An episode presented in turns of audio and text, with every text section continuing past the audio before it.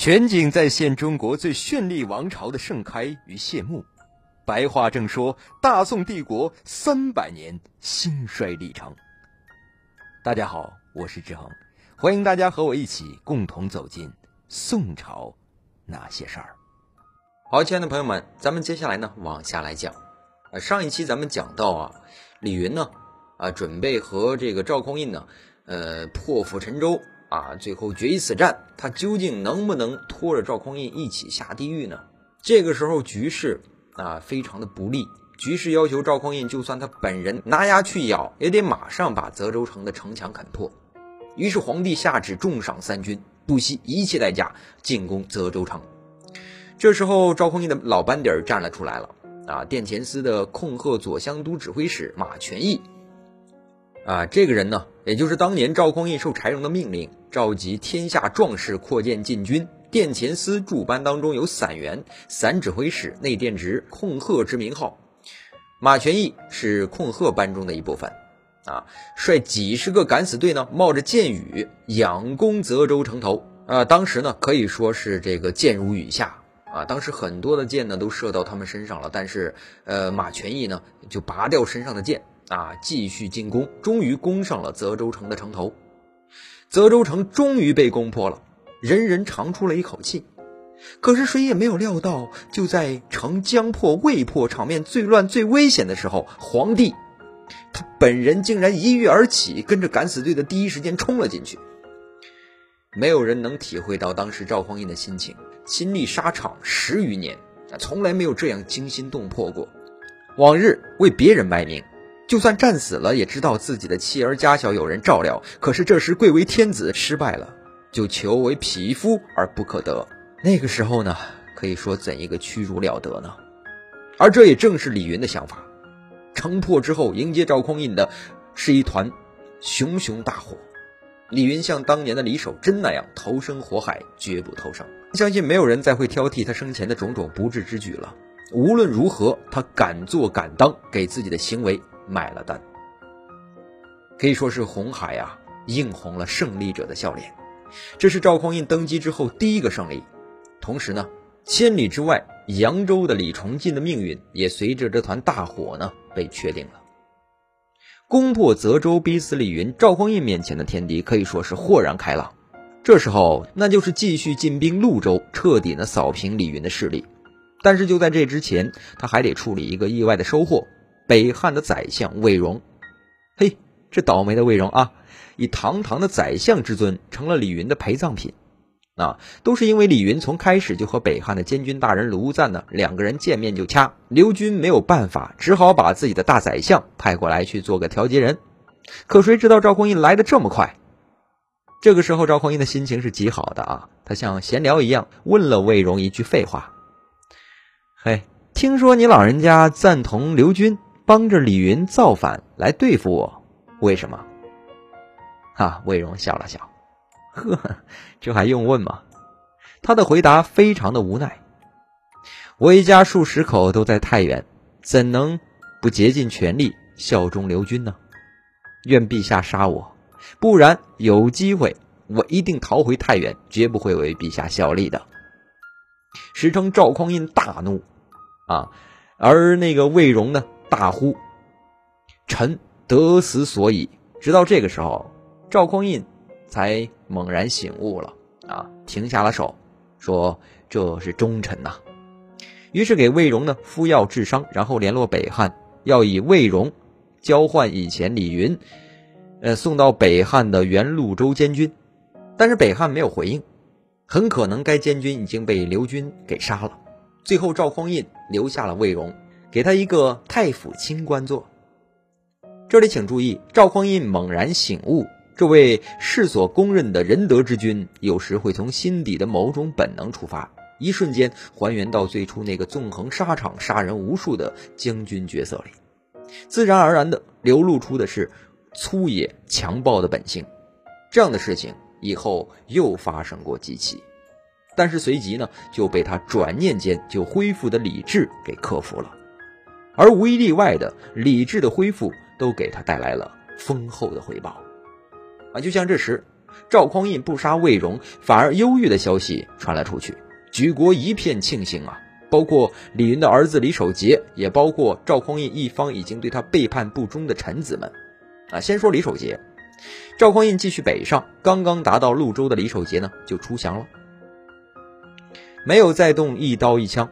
赵匡胤呢，不仅赦免了他，还封他为啊善州的团练使，并且免掉了当年泽州、潞州的这种赋税啊，让北疆呢迅速平定。这样不仅军事上再没有什么反叛，就连民心呢也一下子对新兴的宋朝彻底归顺。仅仅一个多月，赵匡胤就胜利凯旋了。刚回到开封啊，回到开封，他做的第一件事还是宽容。啊，比如说先朝的大臣李谷，他在这段时间呢收了李云的五十万贯钱，证据确凿，都成内应了。这样的背叛，不说在五代十一国，就是放在哪一个朝代里都会人头落地吧。可是赵匡胤是一笑了之，不予理会。其他的像中书舍人啊，这个赵冯氏啊，跟随出征，可是根本就没有看好赵匡胤，自己从马上掉了下来，说这个脚脖子崴了，一定要脱离赵匡胤的队伍。事后呢，赵匡胤更是理都不带理他的，就当什么事儿都没有发生过。这样的例子很多，不必一一细举啊。至于赵匡胤的处理办法呢，就显示出他作为一个过来人啊，虽然很年轻，但是对人情世故的透彻理解。人起码要懂事儿。想想看，权门如是，你有权了，大家都来；没权了，大家自然都散，这天经地义。同样的道理，你的皇帝当好了，都巴不得来过来巴结你。怎么还会背叛呢？所以说，强求每一个人从心里边往外臣服你，是件非常无聊的事情。这就像是夫妻之间啊，全身心的水乳交融，当然再好不过了。但其实大多数呢，只能做到相互忠诚，就谢天谢地了。一个成功的皇帝，能让不管是否真心服从的臣子都努力做事儿，哎，其实这样的就够了。仁义道德，君臣父子，有时呢，就是一层你知我知的窗户纸。至于那层纸的后面是什么啊，更是大家都知道的。但是无论对谁宽大，都不包括李崇进。赵匡胤坐在都城开封的皇宫里边，目光穿过无数的山河社稷，森冷的盯向了李崇进所在的扬州。桀骜不驯的李崇进，军功显赫的李崇进，可惜呀，就算再加上个忠诚可信的李崇进，都不会再让赵匡胤动心了。当年七月，赵匡胤攻灭了李云，回到开封，几天之后就发出了诏书，然后就令原中书令、淮南道节节度使李崇进啊为平卢节度使，啊一镇青州，刻日即行。这条命令一经颁布，所有人立刻就知道了李崇进的命运。大家还记得后唐皇帝李从厚、李从珂以及后晋的石敬瑭这些人的兴亡起源吗？对，就是让节度使搬家。节度使一旦离开了自己的根据地，几乎立即就会在路上遭到灭亡。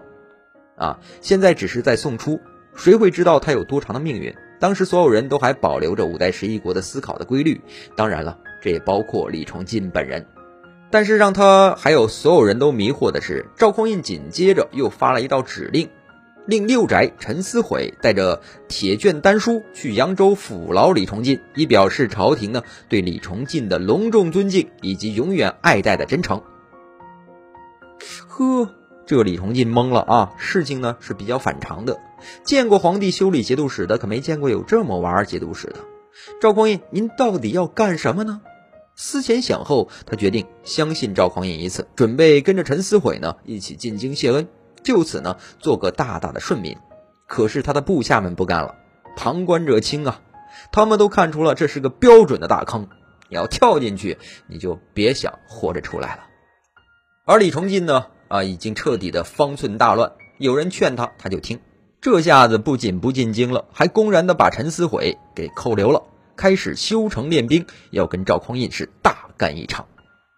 决战的时候到了，李崇进寻求所有可能的帮助。他给南唐的皇帝李霞写了封密信啊，要求李霞呢，看在过去和赵匡胤苦大仇深的份上啊，出兵助战。可是万万没有料到啊，呃，李霞呢，现在是每日寻章摘句，力求呢语不惊人死不休。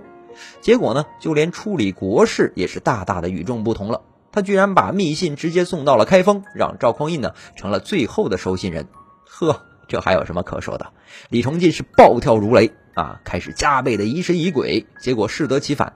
扬州都监右屯卫将军的安佑圭再也受不了他，在一天夜里，带着几个亲信从扬州跳城墙逃到了开封，向赵匡胤告急。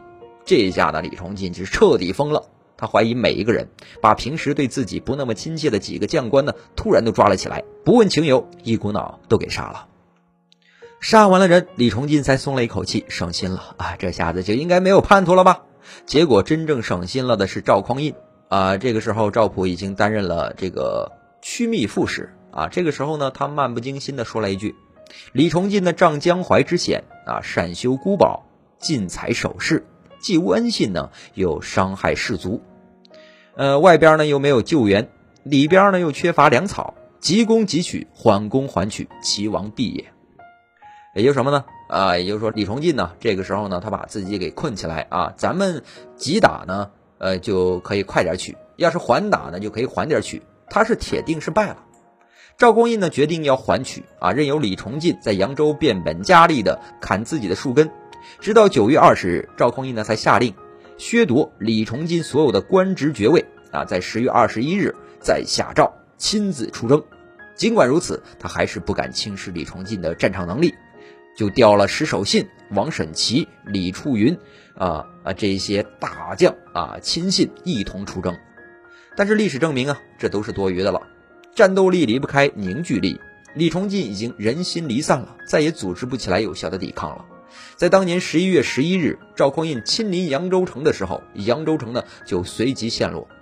纵横沙场、所向无敌的李崇进，居然在败亡的时候没有让自己的敌人付出大量鲜血的代价，其失败呢比李云还要惨一些。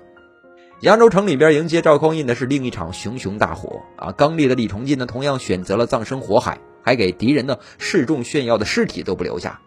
历史证明，英雄真的是可以远观，没有办法近瞧啊！你能想象他挥刀杀敌的英勇潇洒？可是当你身临其境的话，啊，不是被吓着，而是被崩了一身的血。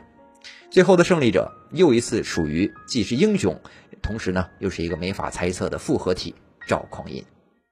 好了，亲爱的朋友们，今天呢就先和大家聊到这里，我们下期再接着聊。